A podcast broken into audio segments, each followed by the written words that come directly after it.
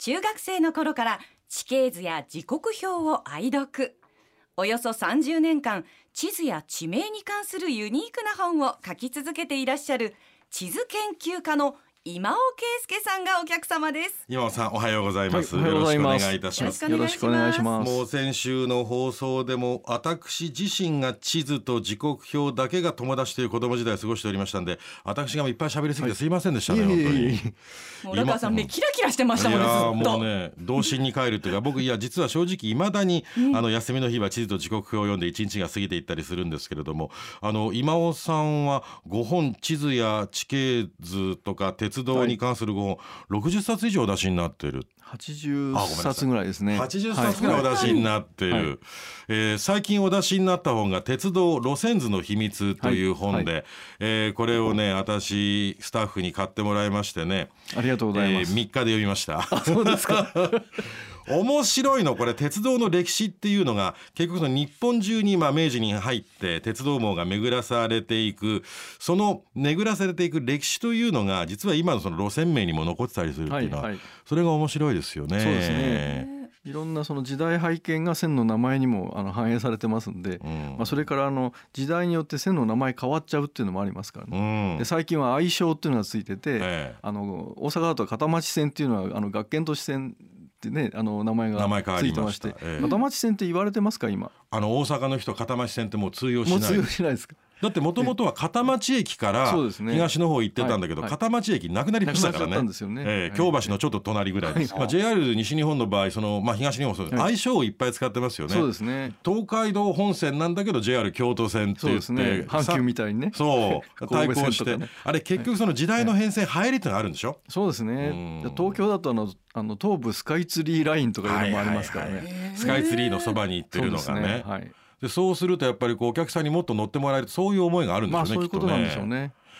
ただねこの今尾圭介さんのご本を読んでるとね今尾さんはねカタカナ地名とか、ひらがな地名とかなんかどこにでもある中央とかそういうのが嫌いですね。そうですね。えまあまあやっぱり地名もねあの住居表示法っていうんで戦後だいぶ町が統廃合されて、うん。まあ大阪も随分ね小さな町がなくなったと思いますけども、えおそらくその大阪の昔からの商人の町っていうのはもう本当に小さな町のは全部地名が違ったんだろうけどそうですね。れを統合してええ。1丁目から8丁目みたいにするっていうことでやっぱり味気がどんどんなくなってるんですよね。で京都だけはねあの住居表示法を無視して黙殺してましたんでそれで昔のが残ってるんですよ。だから西いるとかそうですね。下がるとかああいうのが残ってる。るのは京都市はその住居表示法を無視したの、そうなんですよ。京都人の皆さんらしい発想だと思いますね。ただその地名というものが全てこれ実は歴史の縮図ですからね,、はいはいそうですねもったいない話ですよね。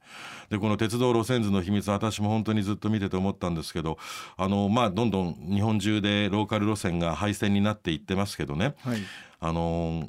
鉄道に対する国の認識っていうのがはい。軽い感じがしますね軽視してる感じがしますよね。そうですね。あのまあヨーロッパなんかだと結構鉄道回帰というか、あの SDGs みたいなね、あのまあ CO2 出さないということで、あの飛行機長距離の飛行機の路線を、うん。あの廃止させるとかですね、うん。ものすごい今進んでるんですよ。それうん鉄道にシフトさせる。うん。でとあの貨物もトラック輸送から鉄道貨物に、あうん。のシフトさせるっていううん。のが、まあ、EU 全体でやってますんでね、かなりその鉄道にあの、まあ、戻戻るっていう動きがあるんですけど日本の場合はやっぱりどうしてもあの採算ということを考えすぎちゃ。うのででそうするとあの鉄道単独でねやっぱり施設産業なんで、うんもう線路は届あの続くどこまでも続いてるわけなんででその線路をねあのメンテナンスするっていうのはやっぱり会社では無理だと思うんですね。うんでそれはまああのヨーロッパなんかではあの、まあ、上下分離という、まあ、今で言えばねそういうことで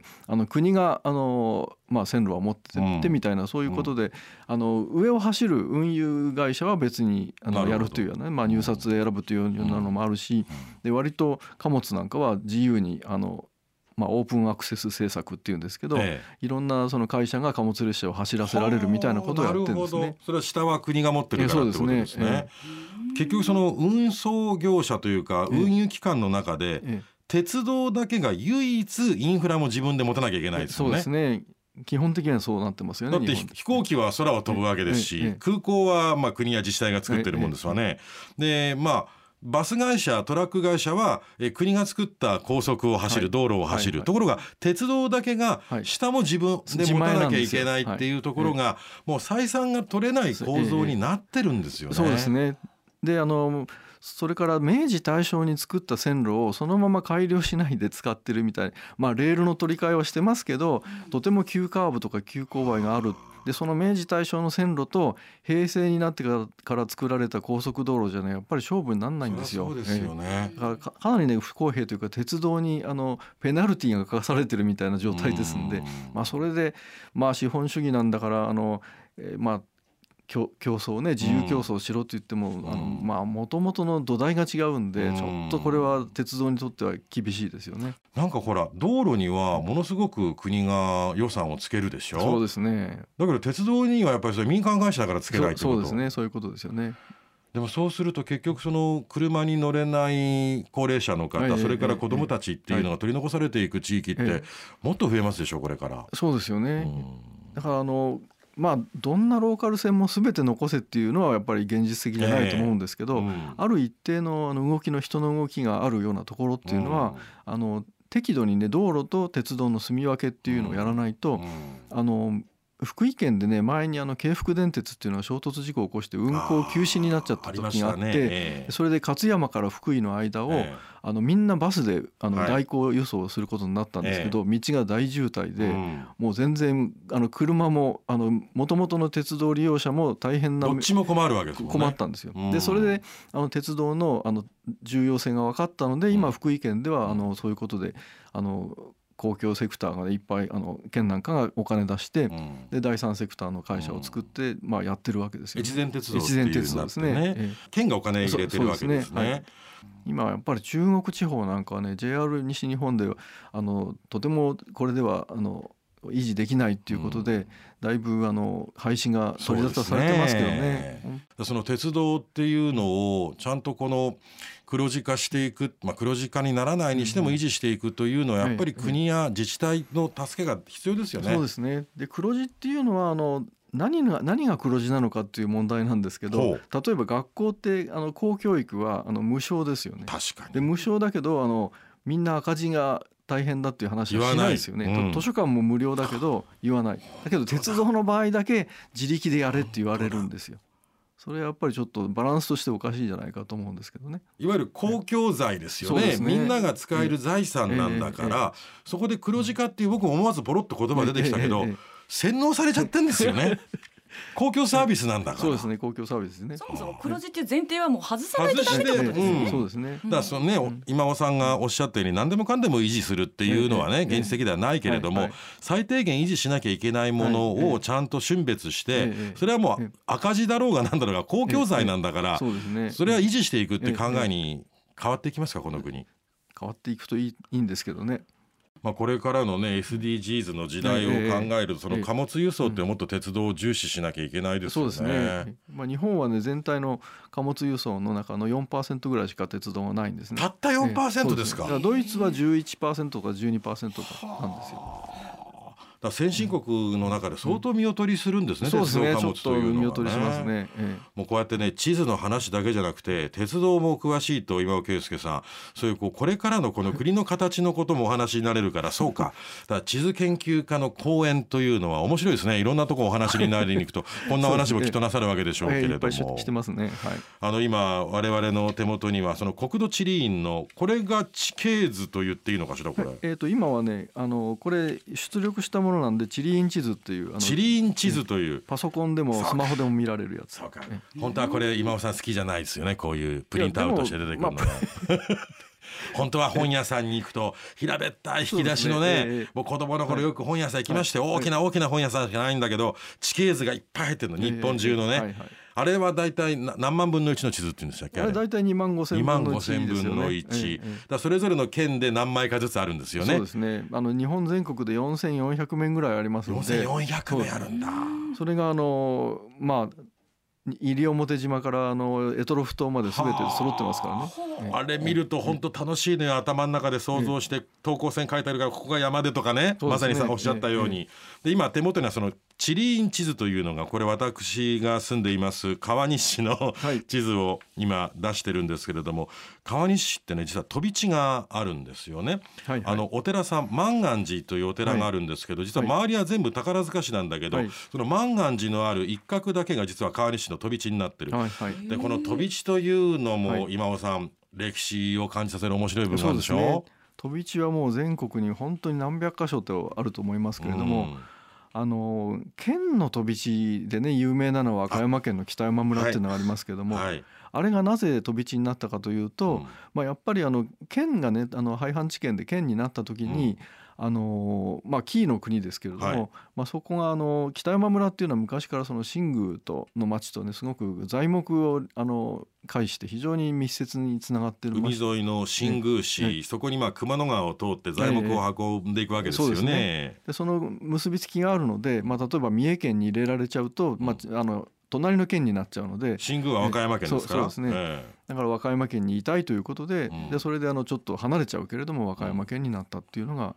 えー、その経緯らしいんですけどね。だこれあの川西の飛び地でいうとこの万願寺さんだけ飛び地というのは、はい。はい、やっぱりこれ川西でいなきゃいけない理由がきっとどこかにあるんでしょうね。そうですね。で川西市ってあの戦後にかなり広くなったんで、はあ、その前の村だと思いますけど、はあ、その村の事情だと思いますね。あの私もこの個別のこの万願寺の全然事例は知らないんですけど、まあ、ご存知ないでしょうけれども、えー、川西ね面白いのは、あの昔川西池田駅ってただの池田駅だったんですよ。あそうなんですか、ええ、JR の川西池田駅。そうそうそう、う。ん、であの池田って大阪の、ね、大阪府池田市、で兵庫県の川西なのに兵庫県の中に大阪の池田を名乗る駅があったんですよ。まあ、それもやっぱりあのまあ、例えばあの品川駅が品川区にないとかね目黒目黒駅が目黒区にないっていうようそういうのと似た感じであの最寄りのね、あのメインの町の名前を名乗るっていうのが駅名の名付け方の中心です昔の主流は近くにある大きな町を名乗ってたそうですね。まあどのぐらい遠くまで許されるかっていうとまあその町の大きさとかまあいろんな力関係とかですね仲良さとかですねいろいろかか関わるわけですけど。やっぱり川西はネームバリューがなかったわけですねだから大阪の池田を名乗ったわけですね。川西っていうのはあの明治22年のあの多分町村制の時にあのできた川の稲川の川の西にあるからっていうんであのいっぱい村が合併した時に川西村になったと思うんですけど。おそらくだから想像するにっていうこれが想像ができちゃうのが今尾圭介さんのすごいところで日本中がそういう地名の名付け方してるわけですよね。そうですね。いろんなあのパターンがあります明治大正昭和それぞれのタイミングで調整を施行した時にはこういう流れだっていうのが大体そうすると川西っていう地名おそらく新しいんであろうと、ええなるでね池田駅ね旧池田駅はねもっと池田に近かったんです。あ今は結構離れてますけど、今はねあの西向いてますけど、昔のえーと、半角鉄道だっけな？そのその前の。それがあのこの左へカーブしないで稲川の方に向かって池田の対岸のあたりに池田駅があったんで初代の池田駅があったんですあの半角鉄道ってのは大阪と舞鶴をつなぐ結ぶってい。うこと舞鶴は海軍の重要な拠点ですから、ね、まあ、そのがありましたまあ、軍事ルートですよね、ねその半角鉄道っていうのが今の福知山線になってるんだけどもっと池田寄りを走っていた、はい、だから池田駅だった。はいはいほら中さんこうやって歴史を紐解いていくと その地図というものがいかにいろんな情報を詰め込んでいるかっていうのはわかるでしょ、ね、それ辿っていくとすごく面白いですね、うん、情報いっぱい。もうこんなことを考えてるとね、うん、この一枚の地図だけでもね一日があっという間に過ぎていくんですよ。そう言われたらそうかも、あとひばりが丘と花屋敷は別々の駅だっていうのもね、えー、それで近いんでまあ統合して一つになってまあ駅名もつなげちゃったわけですけどね。はあこうやって聞くとねまだまだお話ねしたりないですね。本当ですよ。今尾圭介さんね、はい、お若くお見受けしますけど63歳でいらっしゃる、はい、なんか健康を維持するための秘訣って終わりなんですか、秘訣ですかね、あのまあ毎日犬の散歩は結構長い時間やってますけどね。ここにも共通点がありましたね。裏裏な何分ぐらいなさいますか、えー、と昼間はね結構1時間ぐらいしちゃったりするんですよ。もうしっかり歩かれてるんですね。ねあの朝晩は結構ねすぐ行って帰ってくるんですけども、昼間はねまあ今真夏になるとねちょっと行けないんですけどね。ああ、なるべく歩かれるってことですね。まあそうですね。今日もねあの天下茶屋からあの動物園前まで歩きました。歩いたんですか？歩きました。天下茶屋から動物園前ったらちゃんと、えー駅一駅分ですよ。しっかりと。あ歩くのお好きなんですね。そうですね。それはそうですね。あー歩くといろんな発見がありますからね。確かに。はいはい。あのこうジョギングとかあのウォーキングで歩かなきゃ走らなきゃじゃなくて何かの発見のためにええ。自然に歩くっていいかもしれませんね。そうですね。えー今尾圭介さんが最強出しになりました鉄道路線名の秘密。もう本当に面白い本です、えー鉄道の歴史から日本の発展が分かっていきますけれども日本過剰出版から出ております、はい。鉄道路線名の秘密、はい。それからあの地図帳のトップシェアの帝国書院から出ております。地図帳の深読み。これシリーズいくつかこの5本ありますですね,、はいそうあの3つありますんで、ええ。一番あの新しいのが鉄道編というのがあって。あこれええ。買ってないわ。帰り本屋さんで買って帰ろう、今尾圭介さんの5本は本当に面白い。あっという間に読めてしまう、はい。えー地図好き鉄道好きの方だけじゃなくてですね、えー歴史好きの方もぜひお読みいただきたいと思います。今尾圭介さん2週にわたってありがとうございました、ありがとうございました。ありがとうございました